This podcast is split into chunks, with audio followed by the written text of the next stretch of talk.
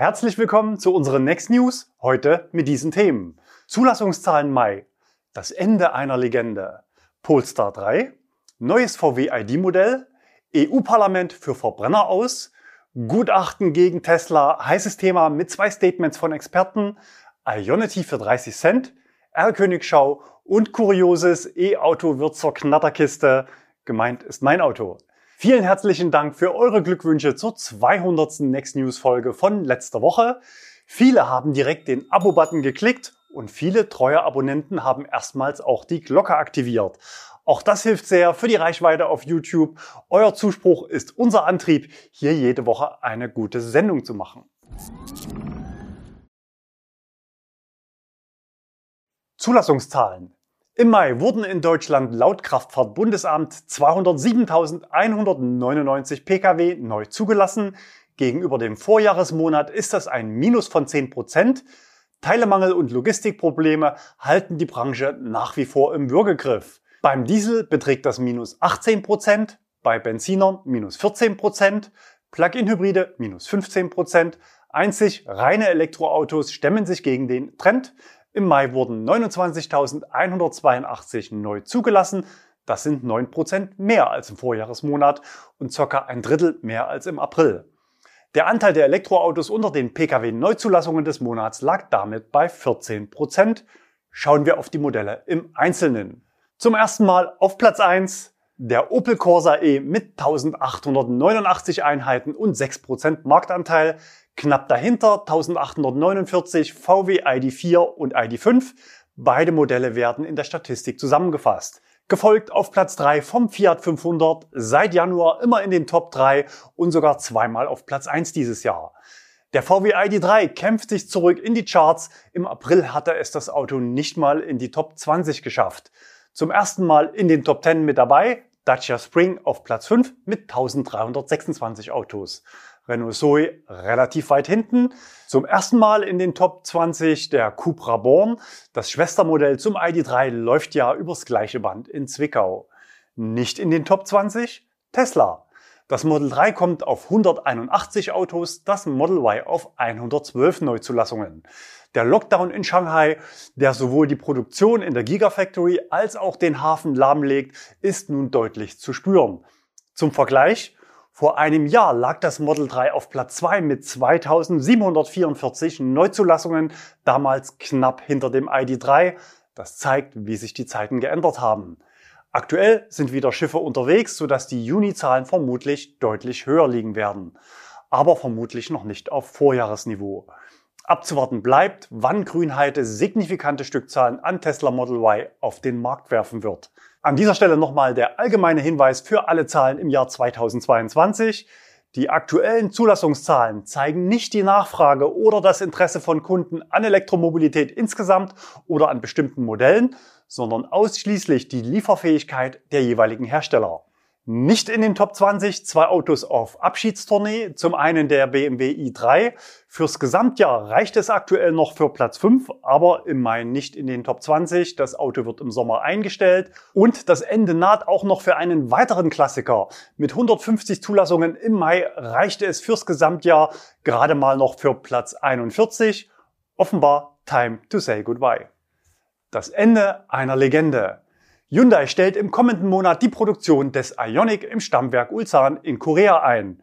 Start in Deutschland war Ende 2016 und schon im Januar 2017 war ich zum ersten Mal mit dem Auto unterwegs, direkt im Härtetest bei Frost auf der Autobahn und das mit einem nur 28 Kilowattstunden großen Akku. Ich war damals bereits zwei Jahre im Tesla Model S unterwegs und bescheinigte dem Ioniq schon auf der ersten Fahrt ein gewisses Tesla-Feeling. Eine hohe Effizienz, auch bei schneller Fahrt, gepaart mit einer hohen Ladeleistung, natürlich bezogen auf den kleinen Akku, machten das Auto für viele E-Auto-Fans zum ersten bezahlbaren Langstreckenauto. Nach Abzug der damaligen Förderung lagen die Einstiegspreise bei ca. 30.000 Euro. Der erste Mieter auf unserem ersten Ionic in der Flotte war damals übrigens Tino aus Thüringen. Auch ihn hat sein Test mit einer Miete über drei Wochen im Alltag damals überzeugt und er ist vom Turan Diesel auf einen Ionic Premium umgestiegen. Dem Auto ist er bis heute treu geblieben. Aktuell stehen 93.000 Kilometer auf dem Tacho. Öffentliches Laden geht offenbar immer noch so schnell wie der Verzehr einer Bratwurst. Aber die Zeiten ändern sich. Auch Tino geht mit dem allgemeinen Trend im Markt. Ein Ioniq 5 wird das nächste Familienauto. Zwischenzeitlich gab es übrigens beim Ioniq noch einen Facelift. Die Effizienz blieb, die Reichweite wurde durch einen größeren Akku deutlich gesteigert, aber die Ladeleistung circa halbiert. Vor allem im Winter war das Facelift mit Ladeleistungen im Bereich von 30 Kilowatt nicht mehr langstreckentauglich. Insgesamt wurde das Modell in Deutschland über 24.500 Mal verkauft. Die Elektrovariante war im Mix der Antriebe mit 38 Prozent führend. In der Pressemeldung zum Abschied hieß es, Hyundai führt das Erbe unter der neuen Submarke Ioniq fort. Noch in diesem Jahr wird der Ioniq 6 das Angebot erweitern. Die aerodynamische viertürige Limousine wird viele Merkmale des Konzeptfahrzeug Prophecy tragen. 2024 folgt dann mit dem Hyundai Ioniq 7 ein großes batterieelektrisches SUV. Polestar 3. Am Dienstag kündigte Polestar die Weltpremiere seines neuen Elektro-SUV Polestar 3 für den Oktober diesen Jahres an. Das erste SUV des Unternehmens soll unter anderem durch LIDAR-Sensoren von Luminar zu gegebener Zeit autonomes Fahren auf der Autobahn ermöglichen. Zum Start kommt eine Variante mit Dualmotorantrieb und großer Batterie. Die Reichweite soll bei über 600 Kilometern nach WLTP liegen. Ab dem Tag der Premiere soll das Fahrzeug dann online bestellbar sein. Produktionsstart ist Anfang 2023 in China und den USA. Polestar kündigte darüber hinaus an, in den folgenden drei Jahren drei Autos auf den Markt zu bringen. Der Polestar 3 ist das erste dieser drei Fahrzeuge. Neues VW ID-Modell. So langsam wird es für Außenstehende etwas unübersichtlich in VWs Modellpalette oder positiv gesprochen, nachdem zuletzt viele Antriebsvarianten gestrichen wurden, ist jetzt wieder mal eine dazugekommen. Und zwar der VW ID4 4Motion, also eine neue Allradversion. Bisher war der Allradantrieb den sogenannten GTX-Varianten vorbehalten, die zugleich sportlicher ausgelegt und höher ausgestattet sind. Jetzt ist sozusagen auch ein Basis-ID4 mit Allradantrieb bestellbar. Die Listenpreise für die Variante mit dem 77er Akku starten bei ca. 49.000 Euro und damit knapp 2.700 Euro teurer als ein gleich ausgestatteter ID4 mit Heckantrieb, aber immerhin über 4.000 Euro günstiger als der höher ausgestattete GTX. Die Leistung beim ID4 4Motion ist mit 195 Kilowatt etwas geringer als beim GTX mit 220. In der Spitze fahren beide Varianten 180 Kilometer pro Stunde. Beide Allradvarianten dürfen mit konfigurierter Anhängerkupplung bis zu 1400 Kilogramm ziehen und damit 200 Kilo mehr als die heckgetriebenen Varianten. Tja, warum jetzt dieses neue Modell? Offiziell will man mit der neuen Variante die Lücke zwischen dem ID4 und dem GTX schließen. Wenn ihr mich fragt, dann liegt das auch am Teilemangel und der aktuellen Situation. Motoren und Akkus hat man offenbar genug, aber vielleicht ist ja schlicht das Matrix-LED-Licht schuld, dass man den GTX in der Stückzahl limitieren muss, denn dort ist Matrix-LED-Serie für ID345 mit Heckantrieb und eben auch den ID4 4Motion ist es derzeit nicht bestellbar. Verbrennerverbot ab 2035. Paukenschlag in der EU. Ab 2035 sollen neu zugelassene Pkw und leichte Nutzfahrzeuge bis dreieinhalb Tonnen kein CO2 mehr ausstoßen dürfen. Das hat diese Woche das EU-Parlament entschieden. Dies ist nur mit reinen Elektromotoren erreichbar, also batterieelektrische Fahrzeuge oder Autos mit Brennstoffzelle. Faktisch ist es ein Verbot für Neuzulassungen von Verbrennern, da diese nicht emissionsfrei sind. Und das schon in zwölfeinhalb Jahren. Damit folgte das Parlament weitgehend einem Gesetzentwurf der EU-Kommission. Dass auch die Mitgliedstaaten der EU zustimmen werden, gilt als wahrscheinlich. Ende des Monats wollen die EU-Staaten ihre Position festlegen. Wichtig, auch für synthetische Kraftstoffe auf Basis von erneuerbaren Energien soll es keine Ausnahmen geben. Entsprechende Änderungsanträge konnten sich nicht durchsetzen. Dieser Ruf nach Technologieoffenheit kommt aus den gleichen Kreisen, die seit Jahrzehnten den dynamischen Ausbau der erneuerbaren Energien verhinderten und auch heute noch auf der Bremse stehen. Dank dieser Politik ist es klar, dass wir 2035 weltweit nicht genug Ökostrom haben werden, um den Pkw-Sektor mit E-Fuels zu befeuern. Eine Verschwendung um den Faktor 4 können und werden wir uns nicht leisten, wenn sogar im Stromsektor noch fossile Brennstoffe verheizt werden müssen. Mit einer Kilowattstunde Grünstrom fährt ein E-Auto rund viermal weiter als ein Verbrenner mit E-Fuels. Die Mehrheit der Parlamentarier folgte dem wissenschaftlichen Konsens, dass E-Fuels in der Herstellung einfach zu viel Strom verbrauchen. Das wäre kein Klimaschutz, sondern eine klimaschädliche Politik, die den Verbrenner künstlich am Leben halten würde. Und teurer wäre es natürlich auch. Die kostbaren synthetischen Kraftstoffe werden dort ihre Anwendung finden, wo sie nicht durch Strom ersetzt werden können. Flugverkehr, Schiffe und industrielle Prozesse.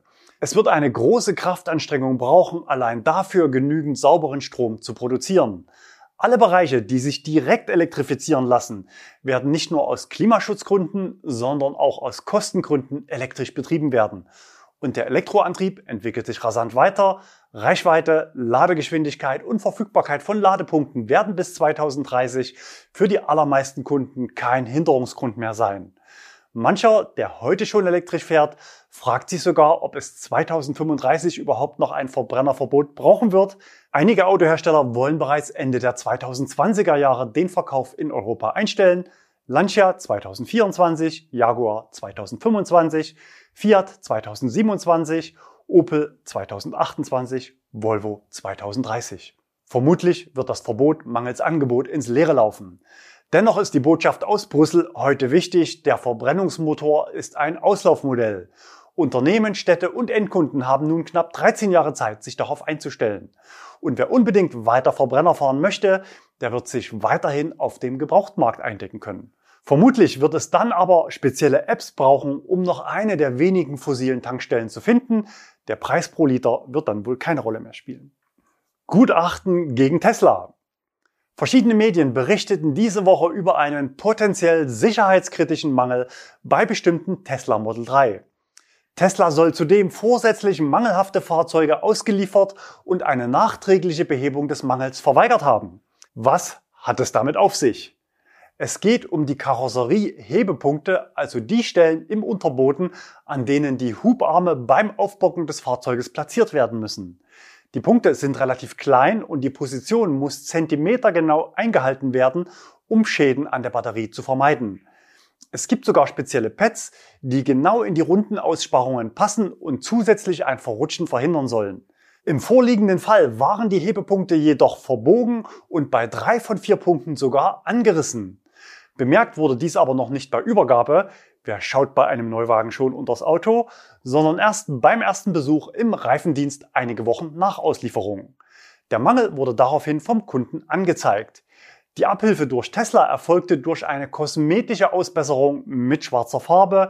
Tesla verweigerte eine weitergehende Instandsetzung mit der Begründung, die Beschädigungen seien kein Mangel, der die Sicherheit und Zuverlässigkeit des Fahrzeuges beeinträchtige. Es lege somit kein Garantiefall vor. Diese Aussage wollte der Kunde nicht akzeptieren und suchte nach einer externen Überprüfung des Sachverhalts und wandte sich an Anwalt Christoph Lindner in Rosenheim. Auch ihm gegenüber blieb Tesla bei seiner Position, kein Mangel, sondern nur unerhebliche kosmetische Beeinträchtigungen, die man auf Kosten des Kunden gerne beheben könne. Da dafür aber die komplette Batterie getauscht und vermutlich zentral aufgearbeitet werden muss, belaufen sich die Kosten dafür auf ca. 15.000 Euro. Aber reden wir hier über ein echtes Problem oder nur sowas wie Lacknasen und Spaltmaße? Um die Sache zu klären, reichte Anwalt Lindner einen Antrag auf Einleitung eines selbstständigen Beweisverfahrens am Landgericht München I ein. Das Gericht beauftragte daraufhin einen unabhängigen Gutachter der DEKRA. Das Ergebnis? Die gute Nachricht, bei der normalen Benutzung des Fahrzeuges werden die Gesamtgefahrenpotenziale als eher niedrig eingestuft.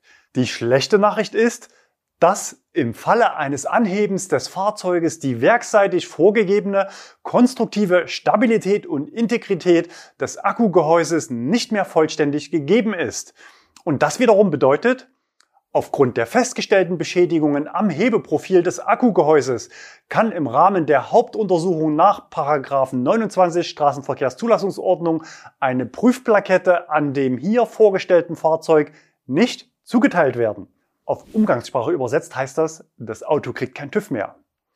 Wer Tesla kennt und verfolgt, weiß, dass der zitierte Fall aber vermutlich kein Einzelfall ist, Sogar auf dem Werkstattbeleg des Kunden für die kosmetische Verbesserung fand sich ein Hinweis von Tesla, der auf ein Serienproblem hindeutet.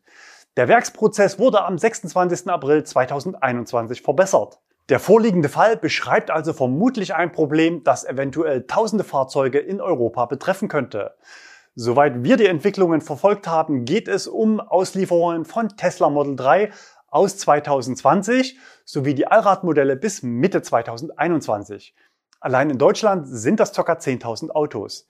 Erkennbar sind die Fahrzeuge aus amerikanischer Produktion an den ersten drei Stellen in der Fahrgestellnummer 5YJ. Als Tesla-Fahrer findet ihr diese Nummer zum Beispiel in eurer App, hinter der Windschutzscheibe unten sichtbar und natürlich in euren Dokumenten. Wenn ihr ein Model 3 aus US-Produktion besitzt, dann könnt ihr es auch einfach selbst ganz ohne Werkstattbesuch prüfen.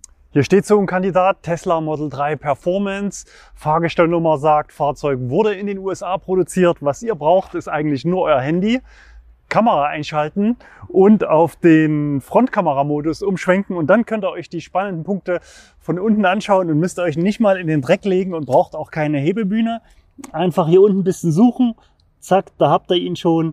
Der hier ist rund und sauber und nicht eingerissen. Das Ganze natürlich auf allen vier Ecken. Also hinten rechts wäre zum Beispiel der nächste. Auch hier einfach drunter halten und sofort findet man den Punkt. Hier ist es in Ordnung. Das Auto ist übrigens gerade hier am Standort, weil wir uns von dem Fahrzeug trennen wollen. Der soll also ausgemustert werden aus der Flotte. Tesla Model 3 Performance Midnight Silver, erweiterter Autopilot, etwas über 100.000 Kilometer von 2019. Wenn ihr da Interesse dran habt, schreibt mir gerne einen Preisvorschlag insider. Fraglich ist natürlich, wie viele der betroffenen Fahrzeuge derzeit überhaupt noch in Deutschland unterwegs sind, da viele Kunden die hohen Gebrauchtwagenpreise für einen Wechsel auf jüngere und damit technisch besser ausgestattete Fahrzeuge genutzt haben. Bei späteren Fahrzeugen aus chinesischer Produktion, die Fahrgestellnummer beginnt mit LRW, wurde das Problem nicht mehr berichtet. Aber wie geht es nun rechtlich weiter? Dazu Anwalt Lindner hier kurz im Interview. Hallo Herr Lindner, erste Frage vorweg. Was fahren Sie selber für ein Auto? Hallo Herr Müller, ja, ich habe ein Model S, ein 2016er Facelift und äh, bin mit dem bis auf kleinere Problematiken, die auch rechtshängig sind, eigentlich ganz glücklich. Model S heißt also Tesla. Erste Frage, ähm, sehr, es heißt Einleitung eines selbstständigen Beweisverfahrens am Amtsgericht München. Ähm, wie geht es jetzt weiter? Es war das Landgericht München I, äh, um präzise zu sein, und ein Beweissicherungsverfahren, ein selbstständiges, ist sozusagen eine Beweisaufnahme, gerichtlich angeordnete Beweisaufnahme ohne Klageverfahren. Ähm, das ist ein besonderes Verfahren im Rahmen der Zivilprozessordnung, bei dem äh, Beweise gerichtsfest erhoben werden können. Und das Ziel ist dann die Vermeidung eines Klageverfahrens. Die Parteien sollen sich dann auf Basis der festgestellten Beweise eben gütlich einigen. Das heißt, der, der Ball liegt jetzt eigentlich mit Bekanntwerden oder Einreichung des Gutachtens im, im Feld von Tesla. Die könnten jetzt sagen, wir liefern dem Kunden ein ordentliches Auto oder beheben diesen Mangel auf, auf, auf Kosten des Herstellers sozusagen korrekt und das ist auch unser Ziel. Uns äh, geht es darum, dass dieser Mangel eben fachgerecht und im Sinne des Kunden behoben wird und jetzt hat Tesla alle Fakten hierzu bewiesen vorliegen. Jetzt wissen wir ja aus Ihrer Dokumentation im Fall mit diesem Hinweis auf der Rechnung und dem, was äh, in den sozialen Medien ähm, abgelaufen ist, dass also viele dieser Fotos von vielen Autos dort auch gepostet wurden. Könnte sich Tesla jetzt auf eine Einzelfallentscheidung berufen in Ihrem Fall oder gehen Sie davon aus, dass dann weitere Fälle ähnlich durchgeführt werden mussten, je nachdem, wie die Einigung jetzt ausfällt, wenn es eine gibt? Hm, natürlich. Äh, bei Tesla im Prozessverhalten sind wir alle Finden und Taktiken gewohnt. Ähm, das bedeutet, äh, jegliche Argumente, auch wenn sie manchmal für den Laien absurd anmuten, werden hier gebracht, ein Verfahren eingeführt. Mit diesem Gutachten haben wir aber auf jeden Fall ein sehr starkes Argument äh, auch für alle anderen und zukünftigen Fälle. Und es gibt auch im Rahmen der Zivilprozessordnung die Möglichkeit, Gutachten aus vergleichbaren Parallelfällen eben mit einzuführen in andere Verfahren, ähm, so dass dann nicht für jeden weiteren Fall separate Gutachten erforderlich sein dürften. Könnte denn Tesla ein eigenes Gutachten noch beauftragen? Grundsätzlich kann jede Partei immer Privatgutachten äh, beauftragen und beibringen. Ähm, das ist dann eine Frage der richterlichen Beweiswürdigung. Im Regelfall zählen dann aber schon die Sachverständigengutachten des Gerichts. Und natürlich ist es Tesla unbenommen, hier fachliche Gründe anzuführen, warum dieses Gutachten des gerichtlich bestellten Sachverständigen denn falsch sei. Bei diesen Fakten hier, die durchaus auf dem Laien einleuchten, hm, halte ich das aber für schwierig. Was raten Sie Kunden, die jetzt, wir haben es vorhin in den News gezeigt, äh, wie man das beim eigenen Auto feststellen kann, was raten Sie Kunden, die jetzt feststellen, dass dort auch die Hebepunkte angerissen sind, erstmal noch abwarten und gucken, was im Fall rauskommt oder direkt schon aktiv werden? Aus der Vergangenheit haben wir leider nicht äh, die Erfahrung gezogen, dass Tesla dann, wenn wir sozusagen einen Fall herausgreifen und den mal klären, äh, als alle Kunden proaktiv zugeht und das Ganze konziliant löst, sondern eher das Gegenteil. Äh, insofern würde ich jetzt, wenn ich selber betroffen wäre von dieser Problematik, ähm, aktiv werden und äh, Schritte ergreifen. Wir stehen natürlich gerne als Ansprechpartner hier zur Verfügung. Die Problematik ist sozusagen das mit Bekanntwerden äh, dieses Mangels ähm, es einem auch untersagt ist, sozusagen das Fahrzeug einfach so unter Verschweigen diese Problematik äh, weiter zu veräußern. Ähm, nach der BGH-Rechtsprechung ist eben dieser Punkt eine erhebliche Problematik, äh, die ungefragt jedem weiteren Käufer offenbarungspflichtig ist. Wenn die Autos jetzt schon über ein Jahr alt sind, äh, ist natürlich auch die Beweislast ähm, oder die Beweisführung für den Kunden möglicherweise schwierig.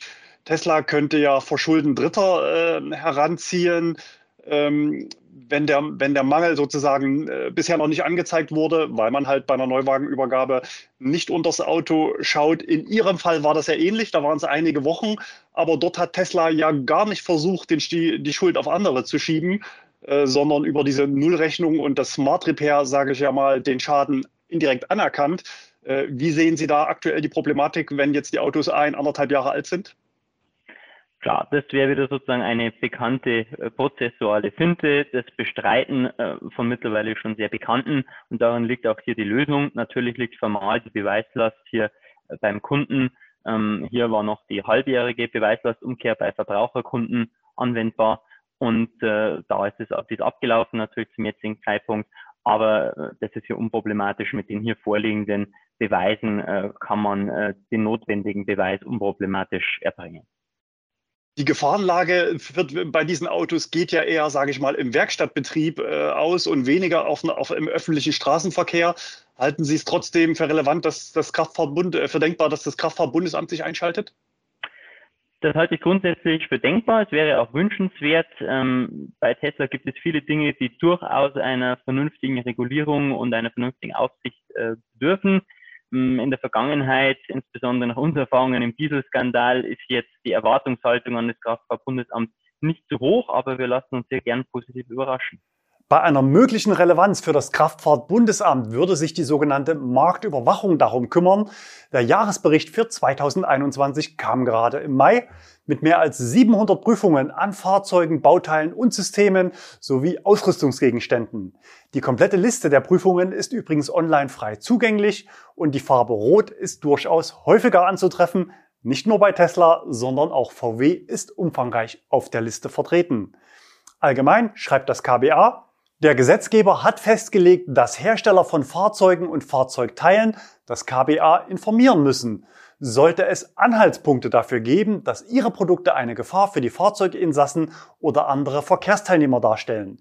Hinweise auf mangelhafte Produkte erhält das KBA darüber hinaus auch von Verbraucherinnen und Verbrauchern, Behörden, Versicherungen und aus den Medien.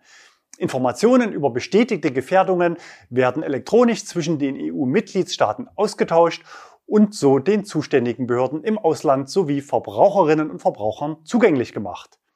Falls Tesla das Problem wirklich großflächig angeht, stellt sich natürlich sofort auch die Frage nach dem Akku.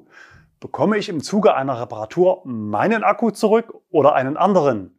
Und wenn einen anderen, was ist das dann für einer? Tesla nutzt ja bekanntermaßen verschiedene Zulieferer die Akkus haben somit unterschiedliche Eigenschaften, weshalb Werte wie Ladeleistung oder Ladezeit bei Tesla keine vertraglich zugesicherten Eigenschaften des Produkts sind. Zur Einordnung, ob es sich wirklich um einen Serienfehler handelt, habe ich nochmal bei Uwe Kröger nachgefragt.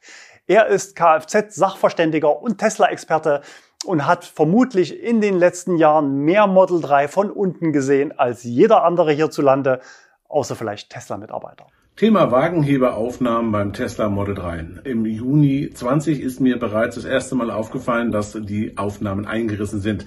Das passiert beim Vertauen auf dem Schiff. So ist es nicht in Ordnung. Wir haben Tesla bei den Hunderten von Übergaben, die ich begleitet habe, darauf aufmerksam gemacht. Dort wurden wir abgefrühstückt und es wurde gesagt, das ist nicht so schlimm, das kann passieren. Ich sehe das nicht so.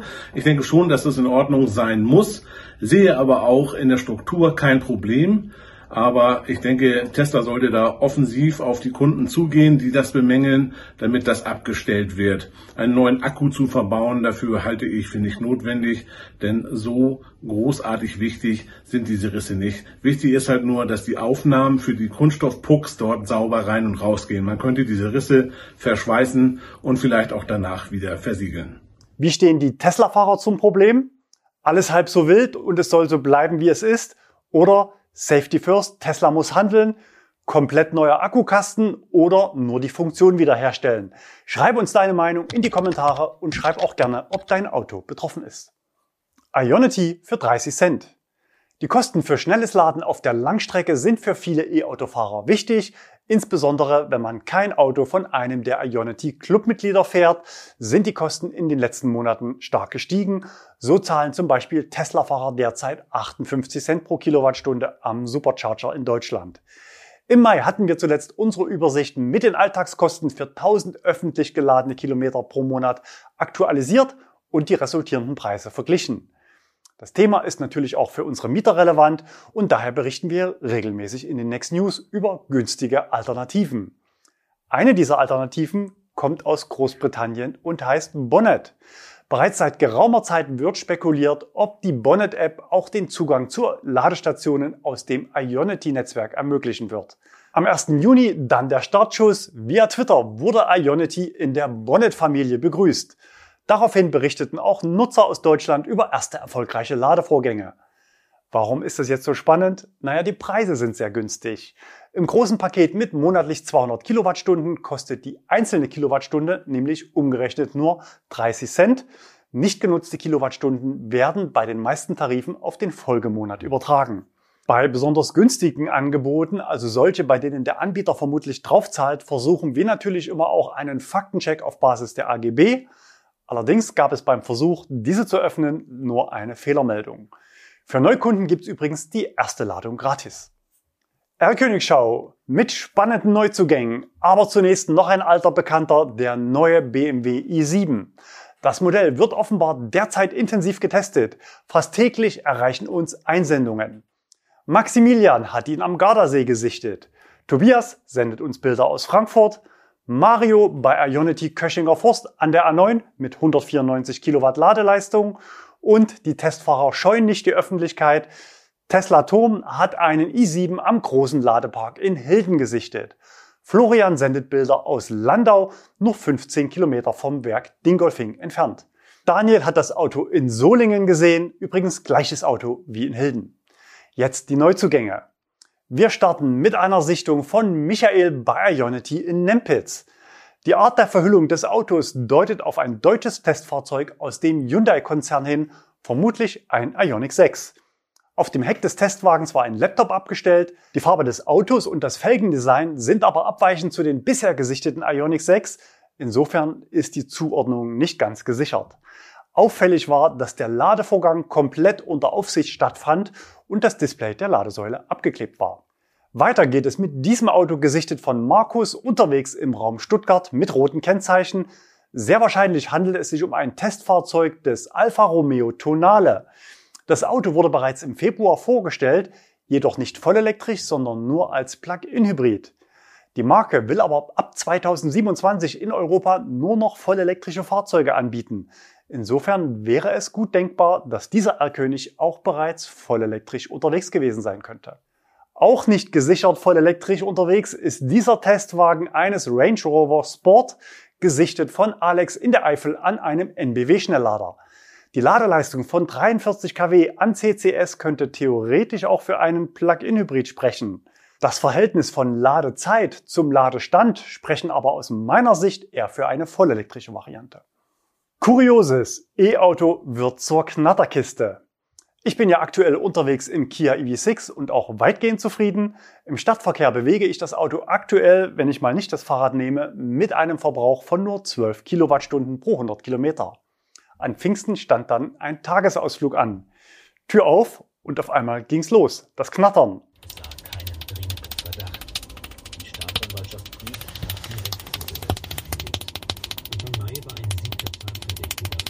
Zunächst zwei Minuten durchgehend, danach nur in Anführungsstrichen noch in Intervallen. Das Problem besteht jetzt leider dauerhaft. Länger als 30 Sekunden ist nie Ruhe.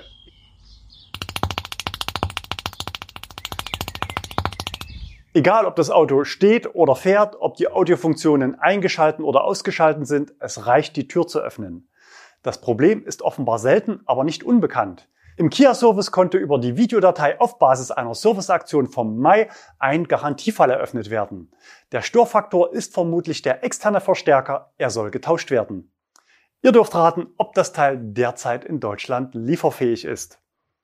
Für mich heißt es, die Zeit irgendwie zu überstehen. Das Update zum Rückruf der Parkbremse ist übrigens auch bereits bei den Kia-Händlern verfügbar, genauso wie bei Hyundai für den Ioniq 5. Mit dieser guten Nachricht verabschiede ich mich für heute. Wir sehen uns hoffentlich wieder nächste Woche. Bis dahin, bleibt gesund und fahrt elektrisch.